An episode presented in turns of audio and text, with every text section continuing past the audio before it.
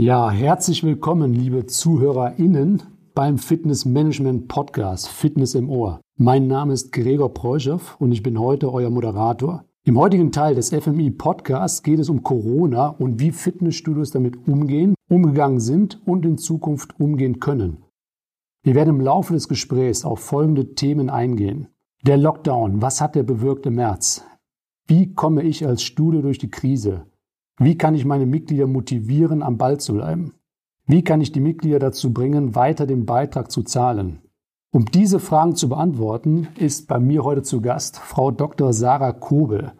Sarah ist Dozentin an der Deutschen Hochschule für Prävention und Gesundheitsmanagement und was ich ganz interessant finde, Sarah ist Konsumentenforscherin bisher gewesen und hat aktuell eine Corona-Studie zu dem Thema, wie Mitglieder in Fitnessstudios damit konfrontiert werden, durchgeführt. Sarah, erzähl mal kurz was über dich. Wie bist du zur Konsumentenforschung gekommen und darüber hinaus, wie kamst du zur DHFBG? Ich habe ähm, Wirtschaft und Recht studiert, habe dann Schwerpunkt Marketing, Marktforschung und Konsumentenverhaltensforschung gewählt, habe dort auch promoviert und ähm, ja einfach gelernt, Dinge aus der Perspektive von Konsumenten zu betrachten. Also ähm, das Unternehmen einfach nicht den Fehler machen und überlegen, wie soll unser Angebot aussehen, sondern welches Angebot, ob das jetzt ein Produkt oder eine Dienstleistung ist, ähm, möchten die Konsumenten nachfragen. Und ja, das lässt sich auch ganz gut mit der Fitnessbranche vereinen, weil auch Fitness eine Dienstleistung ist und die Mitglieder auch Konsumenten sind. Und so bin ich hier gelandet, bin Dozentin in den Fachbereichen ähm, ja, Management, Marketing und habe jetzt diese Studie durchgeführt zusammen mit meinen Kollegen mit einigen Studierenden und ähm, ja, die Ergebnisse waren ganz interessant für die gesamte Branche, denke ich. Gut, Sarah, ihr habt eine Studie durchgeführt äh, zu der aktuellen Corona-Situation. Erzähl mir mal bitte ein bisschen darüber, wie seid ihr vorgegangen? Wen habt ihr gefragt? Wie viele habt ihr befragt? Äh, wo habt ihr die Umfrage durchgeführt? Ja, genau. Wir haben zusammen mit unseren Studierenden eine große Umfrage angelegt, haben insgesamt deutschlandweit und repräsentativ 3591 Probanden befragt und das waren Mitglieder in verschiedene Studiotypen, also aus Einzel- und Kettenanlagen, aus Mikrostudios und auch aus EMS-Anlagen. Okay, das ist eine ganze Menge. 3591, das heißt, die Studie ist auf jeden Fall als repräsentativ zu werten. Genau, richtig, ja. Und wurde im Rahmen von Abschlussarbeiten durchgeführt. Richtig. Das heißt, ihr habt dann die Daten aggregiert, zusammengefügt. Beispielsweise hat ein einzelner Studierende wie viele Mitglieder befragt? Also im Durchschnitt 100 ähm, würde ich sagen. Es waren einige dabei, die wesentlich mehr befragt haben. Und wir haben dann alle Daten der Studierenden, wie du richtig sagst, aggregiert und dann diesen Datensatz eben erhalten. Und das waren Fragebögen. Wir hatten noch ein paar mehr. Das waren die vollständig ausgefüllten und mit denen konnten wir arbeiten. Wart ihr deutschlandweit vertreten? Also kann man sagen, äh, ihr wart sag mal, von Flensburg bis München unterwegs, von Saarbrücken bis mal, Bautzen? Ja, absolut. Also ganz Deutschland haben wir doch ähm, abgedeckt, ja. War das Ausland dabei? Sag mal, Österreich, Schweiz? Äh, nee. Okay, also rein Wirklich auf Deutschland bezogen, bezogen. genau. Mhm. Und das heißt, ihr konntet auch wirklich Unterschiede feststellen zwischen sagen wir, klassischen Fitnessstudios, zwischen Mikrostudios oder EMS-Anlagen. Man gibt auch Mikrostudios, die nicht EMS-Anlagen sind. Genau, wir haben gerade bei EMS-Anlagen gesehen, dass ähm, die im Vergleich zu anderen Studios, also alle Studios haben vieles richtig gemacht, aber EMS-Anlagen haben an vielen Punkten wirklich Dinge noch besser gemacht und auch für die ganze Branche dann wertvolle Hinweise geliefert. Sehr gut, da werden wir Dankeschön. Gleich mal ins Detail einsteigen. Wer den detaillierten Vortrag zur Studie finden möchte, der kann auch sich kostenlos das Video von der Sarah anschauen. Das ist bei uns im Aufstiegskongress unter www.aufstiegskongress.de zu finden. Dort sind auch viele weitere interessante Vorträge zu sehen und man kann sich dort noch bis Ende Dezember viele Vorträge über das Thema Fitness, Sport, Prävention, Gesundheit und Technik anschauen. Des Weiteren möchte ich in dem Zusammenhang auf die nächste Ausgabe unseres Fitness Management Magazins ab dem 1. Dezember verweisen. Dort wird ein großer Sonderartikel zu dem Thema Corona-Studie zu finden sein. Dann steigen wir jetzt ein, äh, gehen in Medias Res. Sarah, der Lockdown im März, was hat der bewirkt? Genau, also von heute auf morgen wurden Fitnessstudios geschlossen, nach und nach dann auch bundesweit. Das heißt, die Mitglieder waren gezwungen, sich alternative Trainingsformen zu suchen. Und zu diesem Zeitpunkt wusste niemand, was passiert jetzt. Wie verändert sich das Trainingsverhalten? Suchen sich die Leute Alternativen und kehren dann nicht mehr ins Fitnessstudio zurück? Müssen einige Anlagen schließen, weil die Mitglieder vielleicht ihre Beiträge nicht weiter bezahlen? Oder wie sieht das Ganze aus? Also man hatte schon Angst, was das mit der Branche macht. Viele andere Branchen waren betroffen, aber auch die Fitnessbranche ganz, ganz stark. Wie haben die Mitglieder sag mal, alternative Trainingsformen gefunden? Was haben die gemacht? Du hast gerade eben gesagt, äh, Home Fitness. Mein hat es teilweise selber mitbekommen. Es waren viele sag mal, Geschäfte sag mal, wie Decathlon oder auch bei Amazon Home Fitness Geräte ausverkauft. Wenn man reinguckt hat, es gab teilweise nur noch äh, ja, sag mal, kleine Hanteln, 0,5 Kilogramm. Alles andere war raus. Wie hat sich das weiterhin gezeigt? Äh, ganz genau. Also die Fitnessgeräte waren ausverkauft. Viele wollten das Krafttraining auch zu Hause dann fortführen, haben sich Equipment zugelegt. Einige Studios haben auch Equipment verliehen. Ähm, wir hatten aber das Glück, dass während des Lockdowns das Wetter sehr, sehr schön war und die Leute dann eben auch draußen trainiert haben. Also laufen gehen, ähm, Radfahren. Das waren viele ähm, Trainingsformen, die genutzt worden sind. Auch Training mit dem eigenen Körpergewicht und dann eben, soweit das ging, ein bisschen Krafttraining zu Hause, wenn man noch das Glück hatte, eben was bestellen zu können und das dann auch geliefert bekommen hat. Okay, ist natürlich für einen Studiobetreiber nicht schön zu sehen, aber wenn jetzt auf einmal die Mitglieder äh, woanders was machen, suchen sich alternative Trainingsformen. Aber nichtsdestotrotz kann man ja aus der Krise eine Chance machen. Wie haben die Studios darauf reagiert? Genau, also die Studios haben eben befürchtet, äh, und das wurde auch ganz, ganz oft in der Presse, ja, ähm, die Leute finden alternative Trainingsformen, niemand wird mehr ins Fitnessstudio zurückkehren.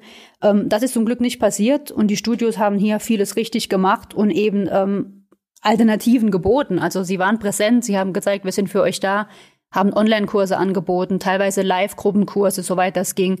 Ähm, sie haben Trainingspläne auch in Textform zur Verfügung gestellt, sodass die Leute das Gefühl hatten, das Studio ist da und es hilft uns auch durch die Krise hindurch und dann solidarisiert man sich eben zusammen. Stichwort Solidarität.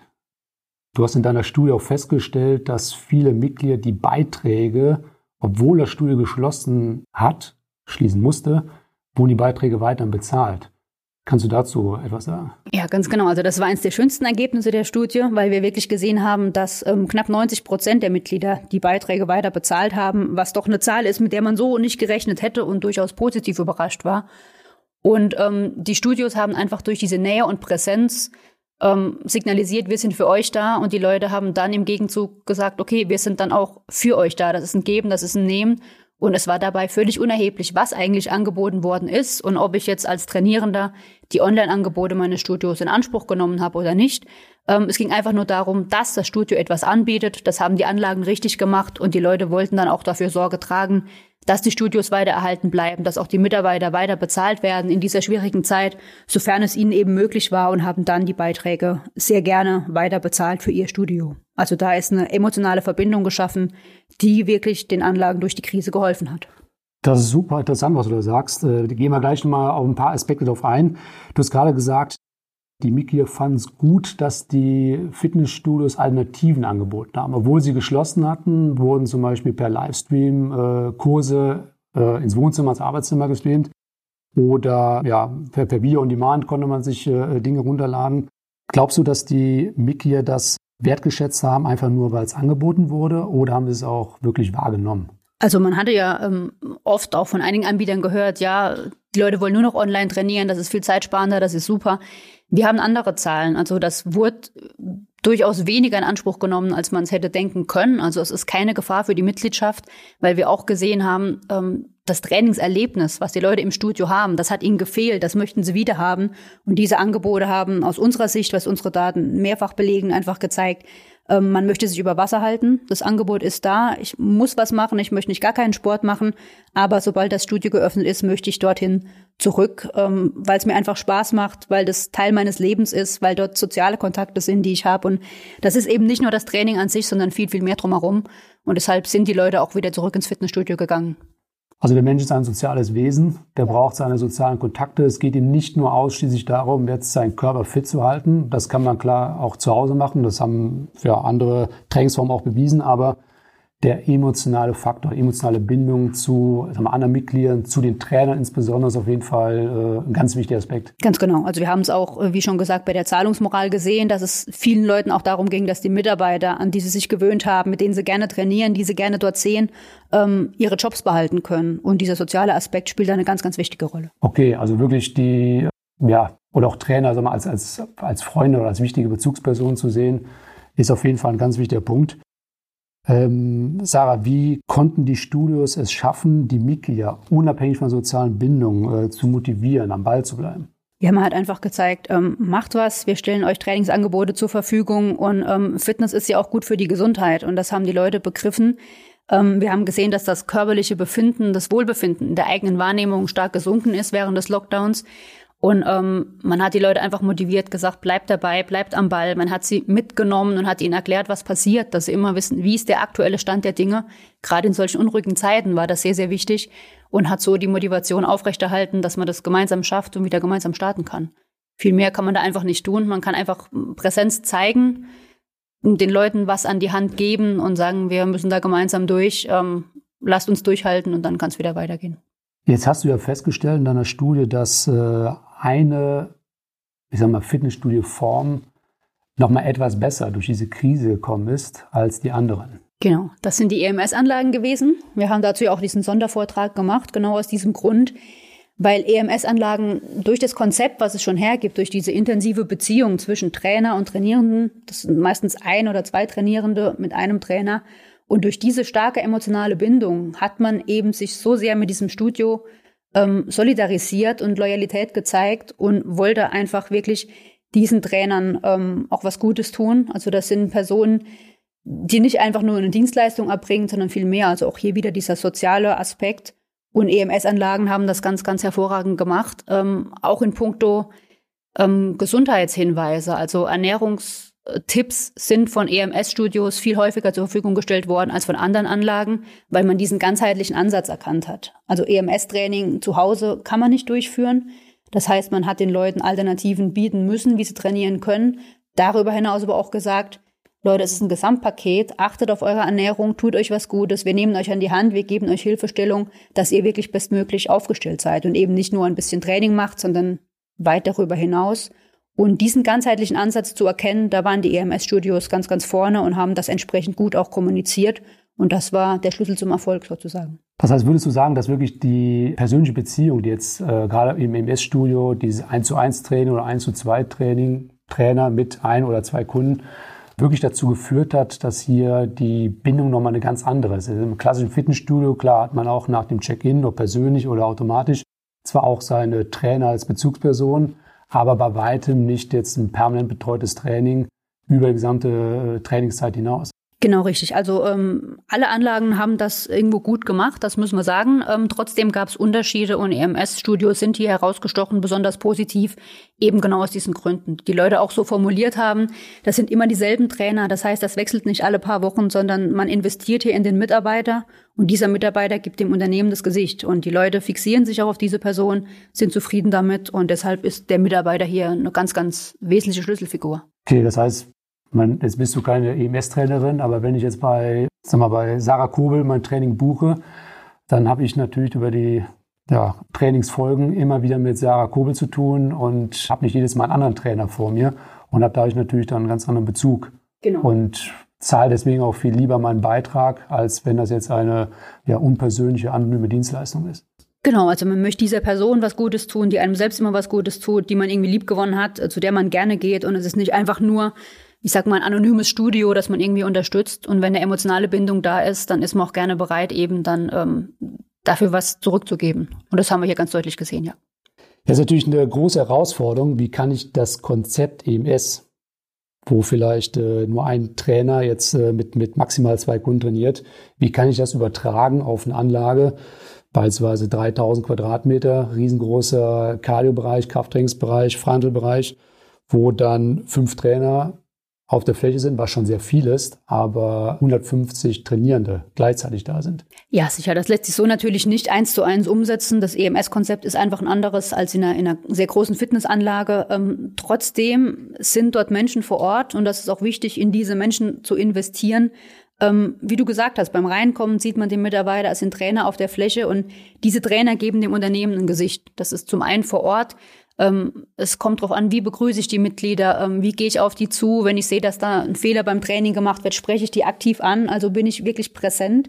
Wenn die Leute vor Ort sind und bin ich als Studio mit meinen Mitarbeitern auch präsent, wenn die Leute eben nicht vor Ort sind, über soziale Medien beispielsweise. Also inwiefern zeigt das Studio Präsenz und schafft so Nähe zu den Mitgliedern?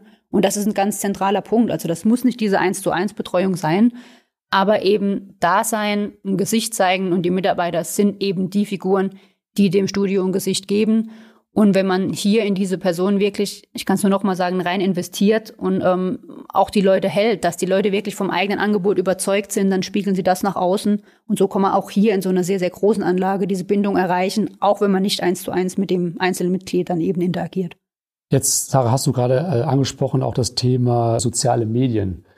Kann man oder konnte man während des Lockdowns über soziale Medien weiteren Kontakt zu seinen Mitgliedern aufbauen? Ich meine, mittlerweile hat jede, jedes Fitnessstudio hat eine Facebook-Seite, betreibt vielleicht bei Instagram hier und da was. Wie, wie, wie, wie, wie kann man das nutzen? Wie kann man hier vielleicht noch mehr mit seinen Mitgliedern interagieren? Also da gibt es durchaus noch ähm, Luft nach oben, was wir gesehen haben.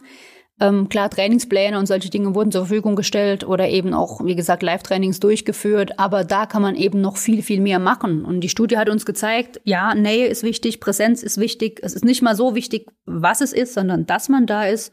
Und da werden wir auch in der Zukunft mal untersuchen, wie man soziale Medien insbesondere eben einsetzen kann, um diese emotionale Bindung zu verstärken.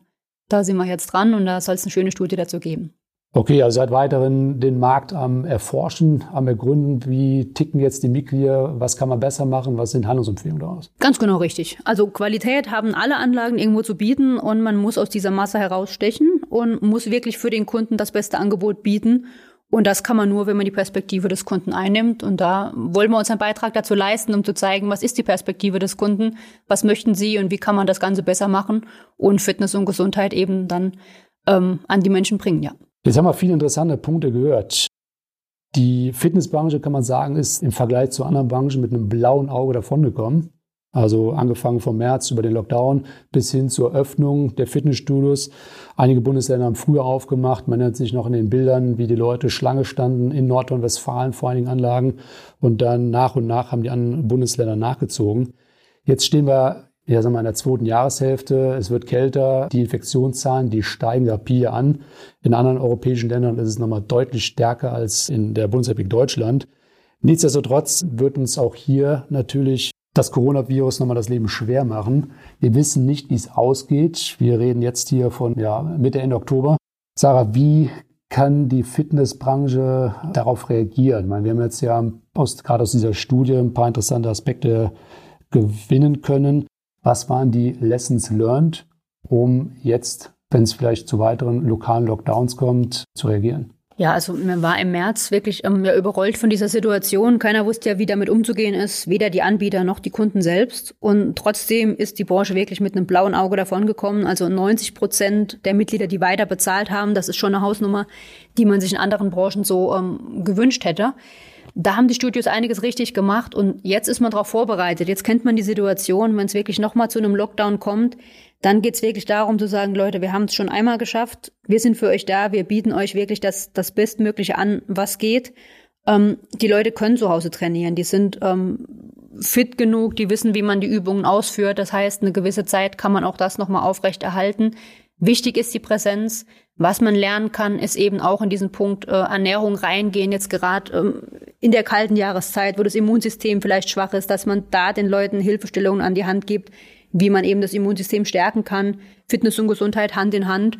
Und auch wenn die Studios offen sind, den Leuten signalisieren, Hygiene ist uns wichtig. Wir machen alles für euch, damit ihr weiter trainieren könnt, damit ihr sicher und mit einem guten Gefühl trainieren könnt, dass das Studio aufbleiben kann. Und die Mitglieder müssen sich daran halten. Also das ist wirklich eine Win-Win-Situation, wenn beide Seiten mitspielen. Und das ist auch ganz wesentlich. Also von den Studios das Angebot, wir sind da, wir tun alles für euch und von den Mitgliedern, wir nehmen das auch dankend an und leisten unseren Beitrag dazu, dass das Studio möglichst lange geöffnet bleiben kann.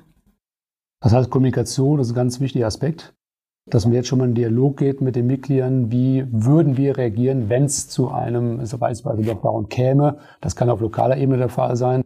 Oder so massiven Einschränkungen, dass viele Mitglieder sagen, da habe ich keine Lust mehr drauf. Wenn ich, ich duschen kann oder es können maximal äh, zehn Leute in die Anlage rein, wo vorher 500 Platz hatten, äh, ist natürlich ein zentraler Punkt. Genau, wichtig ist, dass man kommuniziert, was sind die möglichen Szenarien, ähm, was kann man den Mitgliedern bieten, kann man Equipment verleihen, kann man irgendwie die, die Zahlungen vielleicht ähm, hinten anhängen nach der Kündigung, wie es jetzt auch angeboten worden ist, ähm, dass man ein bisschen länger trainieren kann, wenn man weiter zahlt. Ähm, wie ist das Sicherheitskonzept? Also kann ich mich vielleicht online einbuchen, dass ich weiß, da ist vielleicht wenig los, wenn mir das unangenehm ist und, und kann das dann sehen und dorthin fahren.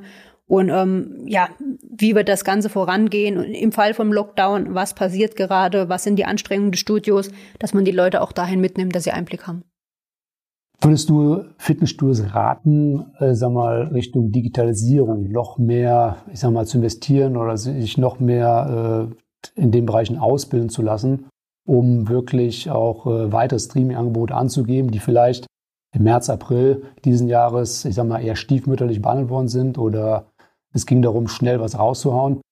Äh, Professionalisierung ja, war jetzt was anderes, dass man sagt jetzt hier, okay, wenn es dazu käme, dann haben wir auf jeden Fall nochmal das Niveau steigern können. Ja, das macht auf jeden Fall Sinn. Also was wir ganz klar gesehen haben, ist, dass das Kerngeschäft wirklich ähm, das Erfolgsmodell gewesen ist. Und wir müssen eigentlich ganz klar empfehlen und werden es auch tun, beim Kerngeschäft zu bleiben, ähm, das ordentlich und professionell zu betreiben. Aber natürlich ähm, Online-Angebote des eigenen Fitnessstudios sind auch eine Maßnahme, wie man Kunden binden kann, emotional binden kann. Wir haben gesehen, wie wichtig das ist. Und es besteht nicht die Gefahr, dass das ein Substitut wird. Also Leute nur noch online trainieren wollen aus den vorhin genannten Gründen. Und deshalb kann man und sollte man auch in solche Programme investieren, um den Leuten wirklich ein gutes Trainingserlebnis auch zu Hause anzubieten für den Fall, dass sie eben mal nicht im Studio trainieren können, sei es wegen dem Lockdown oder vielleicht weil man erkältet ist oder beruflich vielleicht viel zu tun hat. Also da darf man keine Angst haben, dass die Leute nicht mehr kommen wollen, die möchten das, aber wenn man was anbietet, soll es natürlich auch eine so hohe Qualität haben wie das Training im Studio eigentlich auch.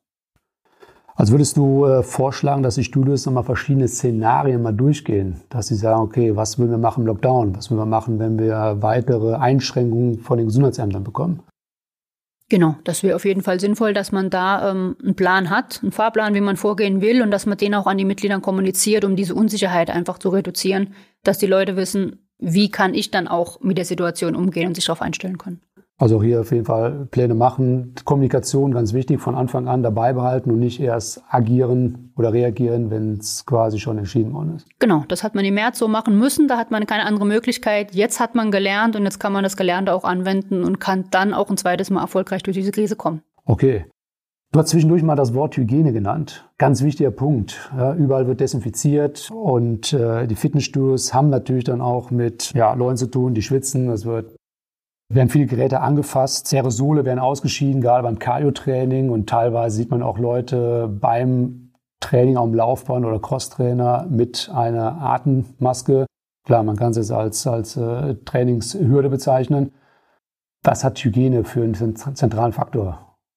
Also Hygiene ist insofern wichtig, dass man auch ein gutes Gefühl beim Training haben muss. Und Training ist gut für das Immunsystem, aber wenn ich mich dort natürlich anstecken würde, ist das ein gegenläufiger Effekt, den man auf jeden Fall ähm, vermeiden will. Das heißt, Hygiene ist zum einen wichtig, ähm, um ein gutes Gefühl, ein sicheres Gefühl zu vermitteln und auch um die Mitglieder zu schützen und weiter gedacht auch um das Angebot aufrechterhalten zu können. Weil wenn jetzt irgendwo ein Infektionsherd entsteht, weil man sich eben nicht an die Vorgaben gehalten hat als Studio, dann ähm, besteht die Gefahr, dass das Studio geschlossen wird, auch lokal. Und das ist das, was es zu vermeiden gilt.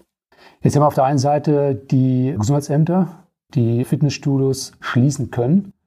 Auf der anderen Seite haben wir natürlich auch das wir, subjektive Sicherheitsempfinden der Mitglieder. Meine, für jeden spielt Hygiene eine große Rolle und momentan für manche Leute eine ganz äh, entscheidende Rolle. Wie kann man Hygiene im Fitnessstudio sichtbar machen? Also, dass die Mitglieder das auch sehen. Also auch hier haben wir das EMS-Studio als positives Beispiel gesehen. Hier fühlen sich die Mitglieder sicher, weil dort schon immer, auch vor Corona, alles desinfiziert, alles gereinigt wird. Das ist für die Mitglieder ganz normal. Und man hat hier einen Vertrauensvorschuss, den man auch auf die Corona-Zeit übertragen hat. Und das muss man auch in anderen Anlagen etablieren können. Also es muss normal werden, dass ein Mitarbeiter öfter als sonst ähm, durchgeht, die Geräte reinigt. Die Leute müssen instruiert sein. Also es muss klar sein, wie benutze ich ein Gerät, wie reinige ich das, was tut das Studio, dass ich sicher bin, wie das mit Abstandsregeln, wird das eingehalten. Also es muss eine ganz klare ähm, Regelung vorgegeben sein. Die müssen die Mitglieder kennen. Und sie müssen auch sehen, dass das Studio diese konsequent umsetzt und dass die nicht auf dem Papier nur besteht. Also wäre es hilfreich, wenn überall im Fitnessstudio mal Schilder stehen, es wurde dann und dann desinfiziert oder dass im Eingangsbereich ein, ein quasi Konzept dargestellt wird auf der Homepage, dass das über soziale Medien kommuniziert wird, wie oder welchen Stellenwert Hygiene in diesem Fitnessstudio hat. Genau, auf jeden Fall. Ja. Und da auch gerne dann von den Mitgliedern Feedback einholen, ob sie sich wohlfühlen, ob man was besser machen kann. Also da ist auch wieder die Kommunikation ganz wichtig. Ja, Sarah, herzlichen Dank äh, für deine detaillierten, ausführlichen Antworten. Ich denke mal, die Fitnessbranche konnte aus dem ersten Lockdown im Frühjahr vieles mitnehmen. Du sagst ja auch, äh, die Studios haben vieles richtig gemacht. Man kann sich das eine oder andere auch von den Mikrostudios, gerade von den MS-Studios abgucken. Gucken, kann ich davon oder was kann ich davon übertragen auf mein Konzept. Du hast auch gesagt, klar, es gibt Grenzen. Ich kann nicht alles eins übernehmen, aber halt versuchen, das Beste daraus zu machen. Auf jeden Fall sollten die Fitnessstudios jetzt besser vorbereitet sein, denn es ist nicht etwas, was ja, völlig überraschend wie März auf uns äh, zukam, sondern ja, man kann die Zeit jetzt nutzen, auch wenn es schon äh, sagen kritischer wird, aber nutzen, sich vorzubereiten, mit den Mitarbeitern zu sprechen und natürlich ganz wichtig, von Anfang an seine Mitglieder äh, mit ins Boot zu holen, zu kommunizieren, ganz wichtig, ja, über alle Kanäle, soziale Medien. Und du sagtest auch, man sollte weiterhin ähm, präsent sein auf den äh, Social-Media-Kanälen, aber eben auch viel in Mitarbeit investieren. Denn das war, glaube ich, so eine Kernaussage. Das sind die, ja, einfach die wichtigen Bezugspersonen, weswegen tatsächlich die Leute auch, und das ist eine beeindruckende Zahl, zu 90 Prozent während des ersten Lockdowns die Mitgliedsbeiträge weiter bezahlt haben, weil sie eben diese persönliche Bindung hatten. Genau, also besser hätte ich es nicht zusammenfassen können. Das waren eben so die zentralen ähm, Aspekte, die wir wirklich äh, mehrfach in der Studie gesehen haben. Und es gilt natürlich auch, den Vertrauensvorschuss, den die Leute gegeben haben, indem sie auch weiter bezahlt haben, den nicht zu enttäuschen, sondern wirklich Versprechen zu halten und das jetzt eben mindestens genauso gut oder noch besser zu machen wie im März. Sarah, ich danke dir ganz herzlich Gerne. für deine Zeit und bin gespannt äh, auf die Studien, die noch folgen werden. Äh, wenn ihr als Zuhörer dann auch ein paar Ideen habt, Dinge, die euch interessieren, die wir untersuchen können, ähm, gerne her damit, gerne an uns senden und vielleicht können wir davon auch was umsetzen. Dankeschön. Ich möchte mich nochmal für Ihre Zeit bedanken. Ich möchte trotzdem mal verweisen auf den detaillierten Vortrag zu der Studie im Aufstiegskongress unter www.aufstiegskongress.de mit weiteren interessanten Vorträgen zum Thema Fitness, Sport, Prävention, Gesundheit und Technik und auf die nächste Ausgabe der Fitness Management ab dem 1.12. mit einem großen Sonderartikel zu diesem Thema. Ja, vielen Dank, liebe ZuhörerInnen beim Podcast äh, Fitness im Ohr. Bis zum nächsten Mal. Bis zum nächsten Mal bei Fitness im Ohr.